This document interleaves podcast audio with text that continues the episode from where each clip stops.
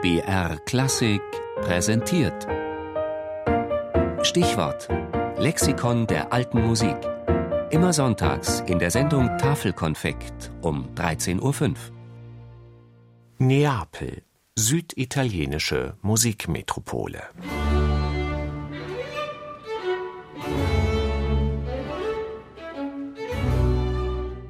Heutzutage ist Neapel angesichts von Mafia und Müllbergen sicherlich nicht die erste Stadt Italiens, die man besuchen muss.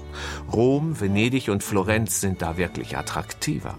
Doch im 17. und 18. Jahrhundert war Neapel eine, nicht nur wegen des Vesuvs, brodelnde Musikmetropole von europäischem Rang.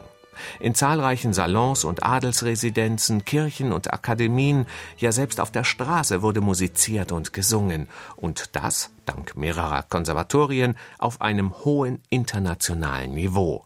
Sogar der große Aufklärer Jean-Jacques Rousseau riet jedem Musiker, in diese Stadt zu gehen, um dort zu lernen.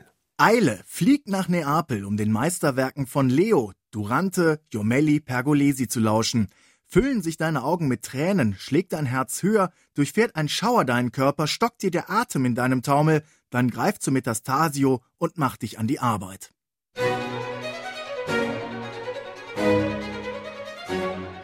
Denn Neapel gab im 18. Jahrhundert den Ton an, besonders in der Oper.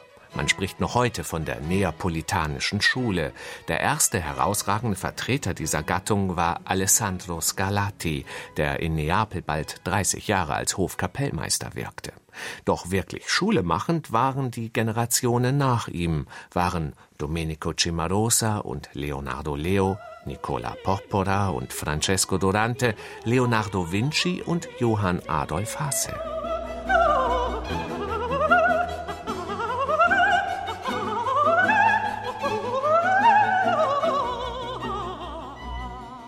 Belcanto in Reinkultur, Koloraturen in höchster Vollendung, Arien voller Leidenschaft und Affekte.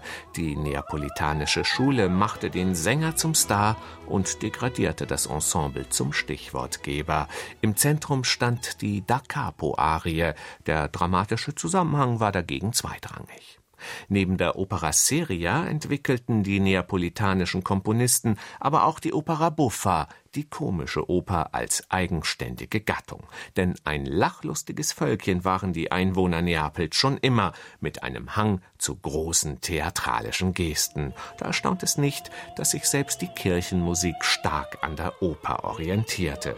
Auch das vielleicht berühmteste Musikstück der neapolitanischen Schule, das Stabat Mater des früh verstorbenen Giovanni Battista Pergolesi, passt ebenso gut auf die Bühne wie in die Kirche.